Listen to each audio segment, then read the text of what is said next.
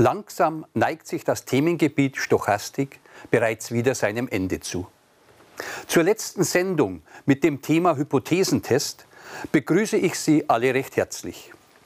Ein wirklich hochwissenschaftlich klingender Ausdruck, mit dem wir uns auseinandersetzen dürfen. Im allgemeinen Sprachgebrauch bezeichnet man als eine Hypothese eine Aussage, deren Wahrheitsgehalt nur auf einer Vermutung basiert, die aber irgendwie begründet werden kann. Nehmen wir zum Beispiel mal Ihre nahende Abschlussprüfung. Ich nehme an, dass fast alle noch übrig gebliebenen Teilnehmer die Prüfung bestehen werden. In den empirischen Wissenschaften, das sind Wissenschaften, die aus Erfahrungs- und Beobachtungswerten heraus arbeiten, haben Hypothesen den Status einer Annahme. Auch ich habe mit der Annahme, dass fast alle übrig gebliebenen Teilnehmer bestehen werden, eine solche Hypothese aufgestellt. Gestützt wird meine Behauptung von den Erfahrungswerten aus den zurückliegenden Abschlussprüfungen. Sie liefern mir die Beobachtungsdaten zur Aufstellung meiner Behauptung. Schön wäre es natürlich, wenn meine Daten, also meine tatsächlich beobachteten Ereignisse, mit dem neuen Ergebnis, dass sie fast alle bestanden haben, übereinstimmen werden. Dann hätte sich nämlich meine Hypothese bestätigt und meine Theorie bewährt.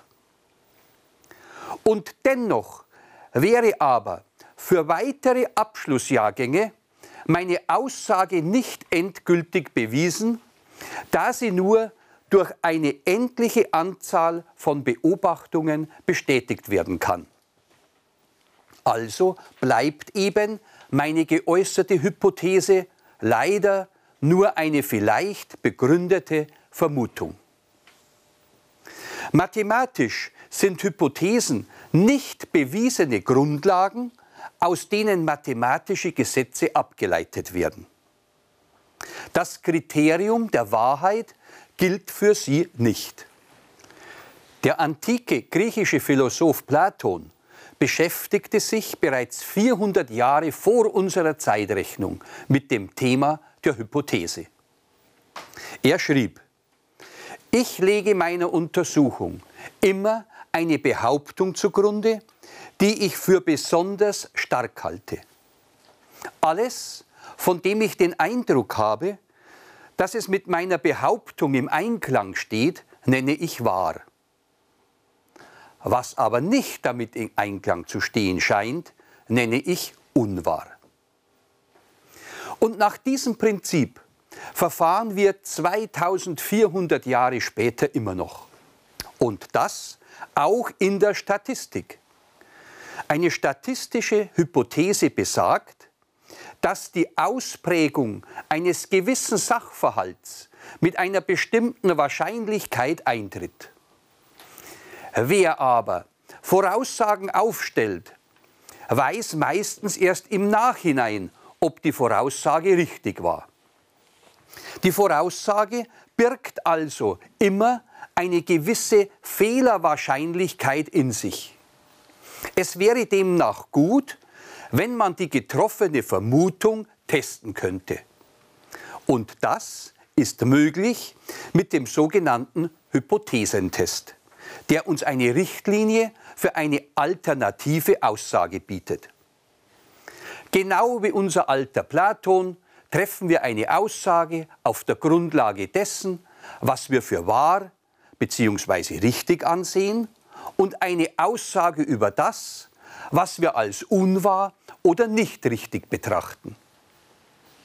Bei jedem Hypothesentest werden zunächst Eigenschaften einer aufgestellten Theorie festgestellt, um überprüfen zu können, ob die behaupteten Eigenschaften dieser Theorie einer Überprüfung mittels einer durchgeführten Stichprobe standhalten. Eine Vermutung wird also mit Hilfe einer Stichprobe sozusagen getestet. Ob an der Hypothese dann festgehalten werden kann, entscheidet maßgeblich die Vorgabe, wie weit von der vorgegebenen Aussage abgewichen werden darf. Bevor wir nun an einem Beispiel einen kleinen Hypothesentest durchspielen werden, möchte ich Ihnen vorab zwei Begriffe erklären. Wenn wir eine Behauptung, sprich eine Theorie aufstellen, geschieht dies auf der Grundlage dessen, was wir für richtig ansehen. Wir bezeichnen das als unsere Nullhypothese.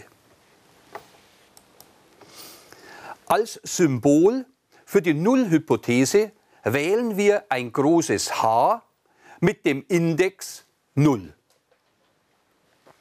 Eine alternative Theorie dazu bezeichnen wir als alternative Hypothese und verwenden dafür als Symbol den Großbuchstaben H mit dem Index Groß A.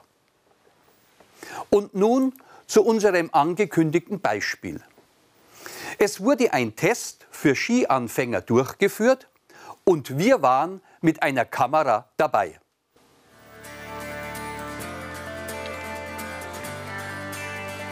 Aller Anfang ist schwer, nicht nur in der Mathematik, auch beim Skifahren.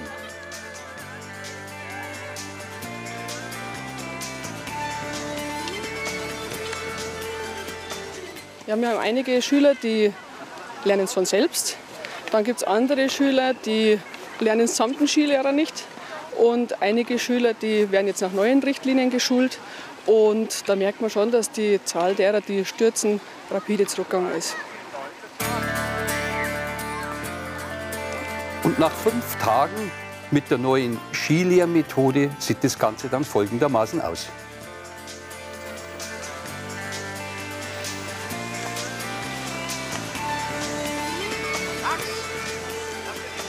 Eine Skischule gab uns die Auskunft, dass nach der alten Methode ca. 15 Prozent der Skischulbesucher auch nach einer Woche Skikurs bei der Abfahrt noch stürzten.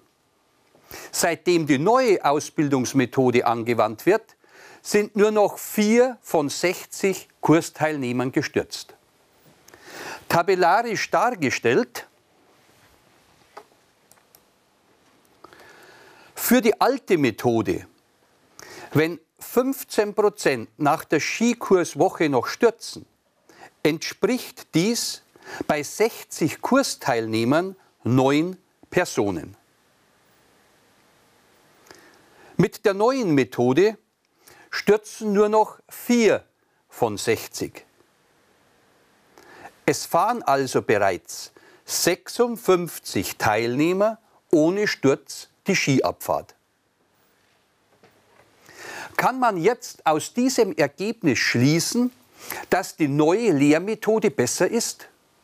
Oder handelt es sich um einen Zufall? Auf alle Fälle ist es uns möglich, eine Vermutung aufzustellen. Und die könnte von einem Vertreter der alten Garde, also einem, der Neuerungen pessimistisch gegenübersteht, folgendermaßen lauten. Die alte Methode, einem Skianfänger das Skifahren beizubringen, ist mindestens genauso gut wie die neue Methode. Der in der Aufzeichnungstabelle ersichtliche Erfolg ist rein zufällig. Man kann diese Vermutung mit Null-Hypothese H0 bezeichnen. Die alternative Hypothese HA dazu würde dann lauten, die neue Methode ist besser als die alte Methode. Die Alternativhypothese ist die logische Verneinung der Nullhypothese, was wir heute schon gehört haben. Mit dem Hypothesentest müssen wir nun zu einer Entscheidung gelangen, da wir nicht alle Skianfänger testen können, verlassen wir uns auf eine Stichprobe. Und diese Stichprobe könnte zufälligerweise der Nullhypothese, aber auch der Alternativhypothese recht geben. Irgendwie wird es immer zu einem Fehler führen. Wird aufgrund der Stichprobe die Nullhypothese verworfen, obwohl sie richtig ist, handelt es sich um einen Fehler erster Art. Wird die Nullhypothese nicht verworfen, obwohl sie falsch ist, handelt es sich um einen Fehler zweiter Art. Der Fehler erster Art ist der Fehler, eine wahre Hypothese zu verwerfen, also abzulehnen. Ein Fehler zweiter Art liegt vor, wenn man den Fehler macht, eine falsche Hypothese anzunehmen, also nicht zu verwerfen. Was verworfen werden muss, wollen wir über einen kleinen Umweg ermitteln. Dazu baue ich mir unter Annahme der Richtigkeit von unserer Nullhypothese H0 ein Urnenmodell auf. In diese Urne gebe ich Kugeln, die meiner alten Lehrmethode entsprechen. In der Urne befinden sich 100 Kugeln. Davon 85 schwarze Kugeln, die den Leuten entsprechen, die ohne Sturz zu Tal fahren. Und 15 gelbe Kugeln für die gestürzten Skifahrer, da nach der alten Lehrmethode 15 Prozent der Teilnehmer bei der Talfahrt noch stürzten. Die Kugeln befinden sich jetzt vollkommen beliebig angeordnet in dem Gefäß. Aus der Urne wird nun eine Stichprobe entnommen. Es werden dazu nacheinander 60 Mal je eine Kugel gefasst, die Farbe notiert und sofort wieder zurückgelegt. Und diese Stichprobe wird 100 Mal wiederholt und das Versuchsergebnis grafisch dargestellt. Es handelt sich also um 100 mal 60 Glücksgriffe. Wenn jeweils die gelben Kugeln in einer Häufigkeitsverteilung der absoluten Häufigkeiten dargestellt werden, könnte die Grafik folgendermaßen aussehen. Auf der Rechtswertachse sind die Anzahl der entnommenen gelben Kugeln und auf der Hochwertachse die dazugehörigen absoluten Häufigkeiten dargestellt.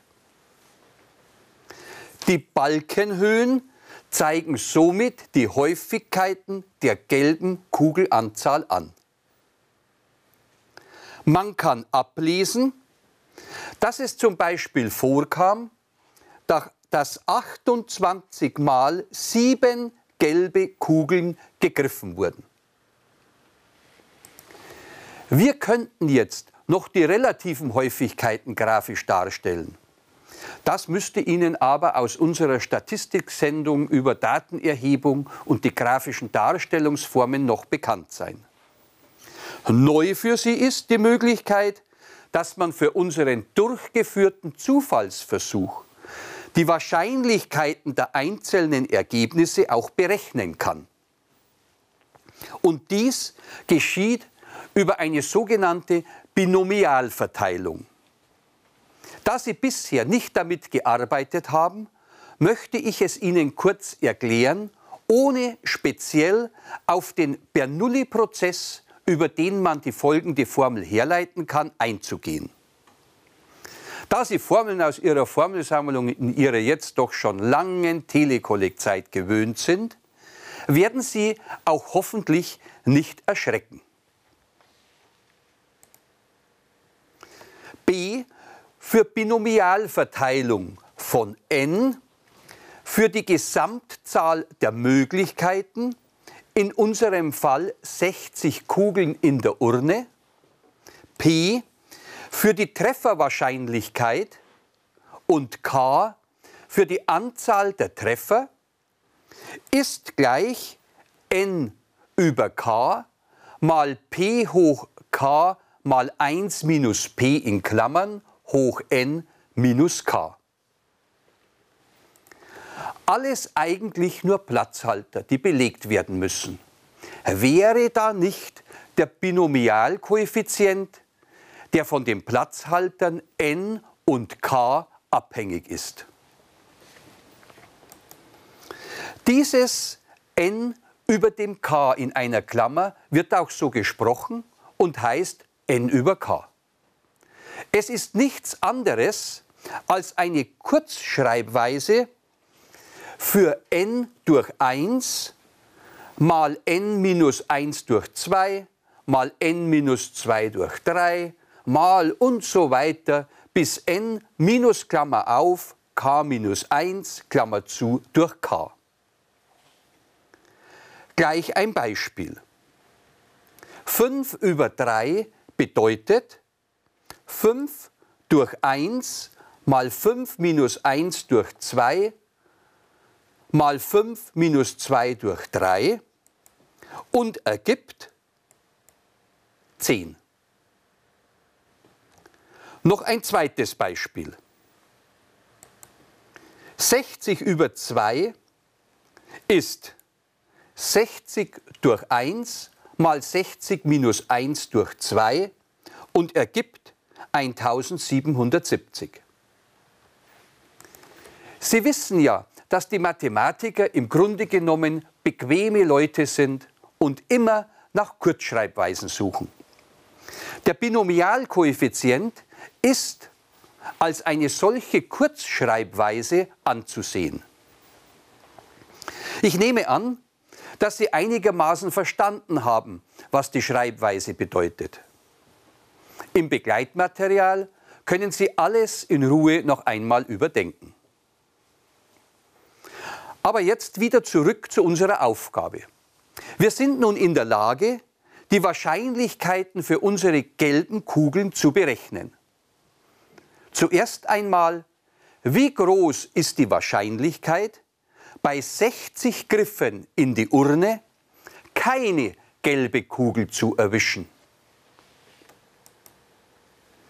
Die vorher schon gezeigte Formel angewandt, n für 60 Zugriffe, P für die Trefferwahrscheinlichkeit bei 15 gelben Kugeln aus 100 Kugeln eine gelbe zu greifen, also 15 Hundertstel gleich 0,15. Und K steht für die Anzahl der Treffer. Für k gleich 0 ergibt sich dann 60 über 0 mal 0,15 hoch 0 mal Klammer auf 1 minus 0,15 Klammer zu hoch 60 minus 0. Und in diesem Term treten zwei besondere Faktoren auf. Zum einen müssen Sie wissen, dass in der Mathematik irgendetwas hoch 0 immer den Wert 1 hat. Also auch a hoch 0 ist 1. Und auch in unserem Fall 0,15 hoch 0 ist 1. Weiter hat der Binomialkoeffizient n über 0 den Wert 1. So, und das wollen wir gleich anwenden. 60 über 0 gleich 1 mal 0,15 hoch 0 gleich 1 mal 1 minus 0,15 ist 0,85 hoch 60 und das in den Taschenrechner eingetippt. Hoffentlich finden Sie auf Ihrem Rechner die Hochtaste. Gibt 5,823 mal 10 hoch minus 5. Die Wahrscheinlichkeit, keine gelbe Kugel bei 60 Zugriffen zu bekommen, ist 0,00005, nahezu null. Berechnen wir die Wahrscheinlichkeit, zumindest eine gelbe Kugel zu ergattern.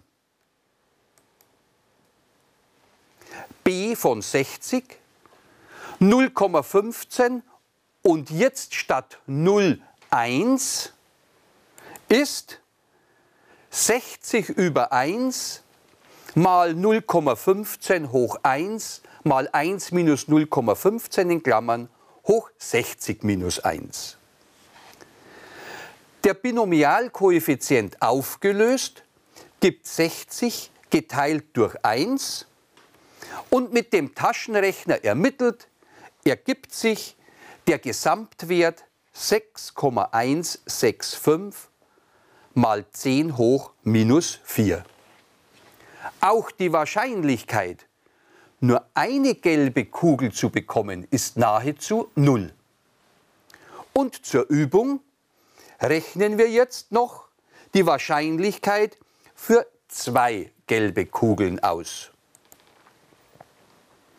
b von 60, 0,15 und 2 ist gleich 60 über 2 mal 0,15 hoch 2 mal 1 minus 0,15 in Klammern hoch 60 minus 2.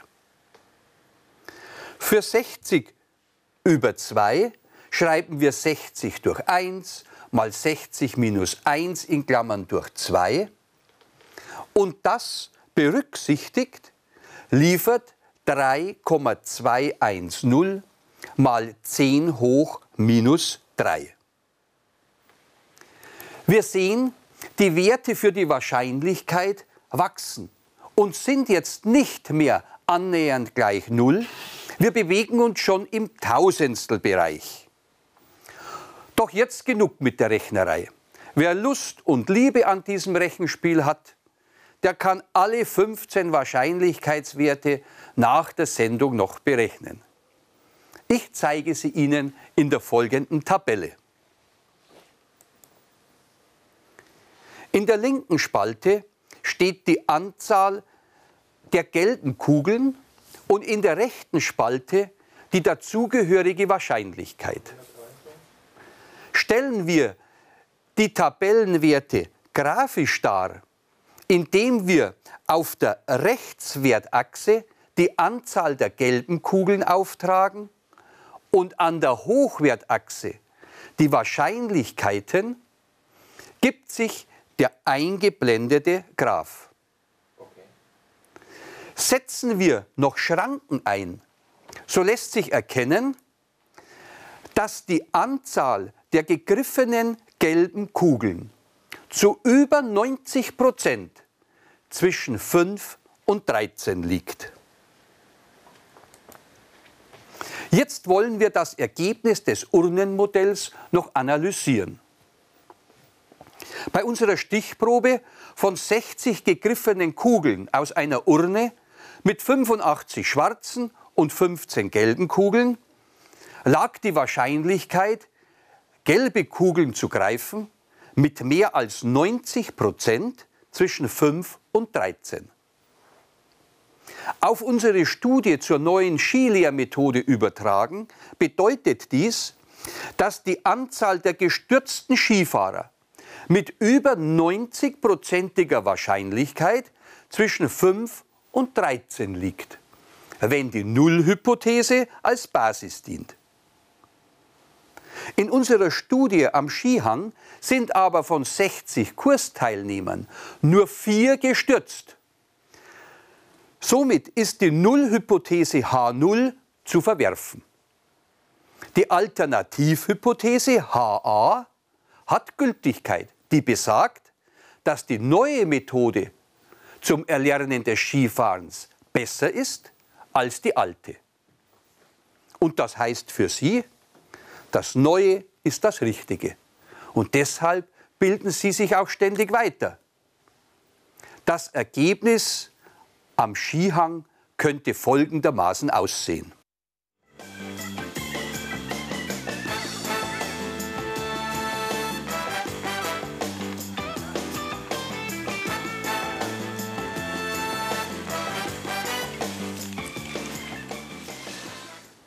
Sollten Sie sich später weiter mit Stochastik beschäftigen, werden Sie erkennen, dass unser Beispiel einen sehr vereinfachten Hypothesentest darstellt.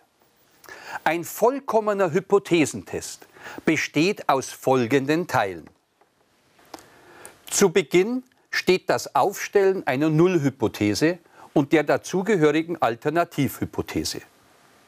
Dann die Festlegung einer Irrtumswahrscheinlichkeit, oftmals als Signifikanzniveau bezeichnet, worauf wir in unserem Beispiel verzichtet haben.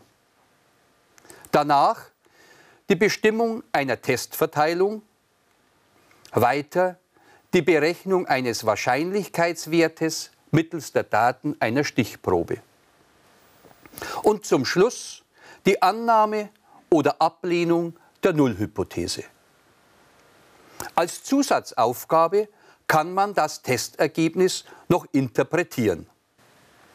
Bei jedem Hypothesentest entscheidet man im Grunde genommen zwischen zwei alternativen, sich gegenseitig ausschließenden Vermutungen. In einem Gedankenexperiment wird eine Wirklichkeit konstruiert, die sich aufgrund der in der Nullhypothese aufgezeigten Theorie ergeben würde. Diese Nullhypothese wird mit tatsächlich vorliegenden Daten verglichen. Und je nach Stärke der Diskrepanz zwischen konstituierter Realität und den vorhandenen tatsächlichen Daten wird die Nullhypothese dann entweder verworfen oder bestätigt. Zum Abschluss schauen wir uns noch einen Teil der Lottozahlenziehung vom kommenden Samstag an. Beachten Sie aber, es handelt sich um eine Vermutung oder auch Nullhypothese.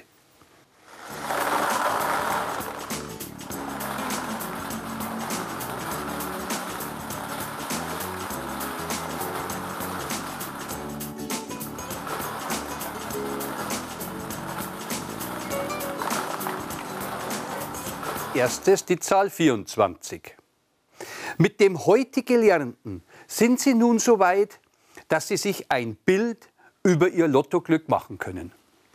Beim Zahlenlotto können aus n gleich 49 Zahlen k gleich 6 verschiedene Zahlen ausgewählt werden. Wie viele Möglichkeiten sind das? Der Binomialkoeffizient 49 über 6 berechnet 49 durch 1 mal 49 minus 1 in Klammern durch 2 und so weiter bis 49 minus 5 in Klammern durch 6.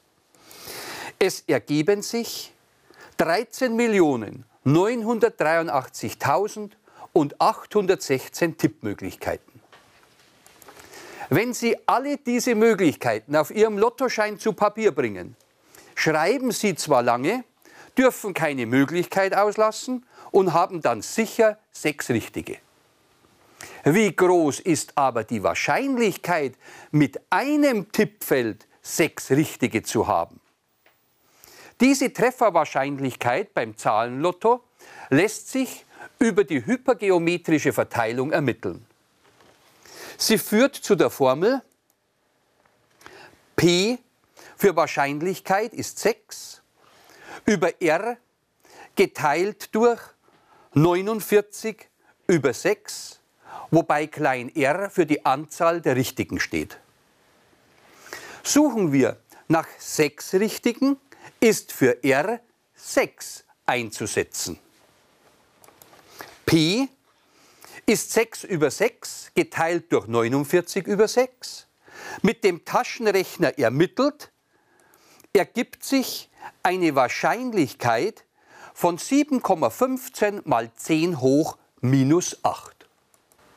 Und das wissen wir seit heute, dass diese Wahrscheinlichkeit nahezu null ist.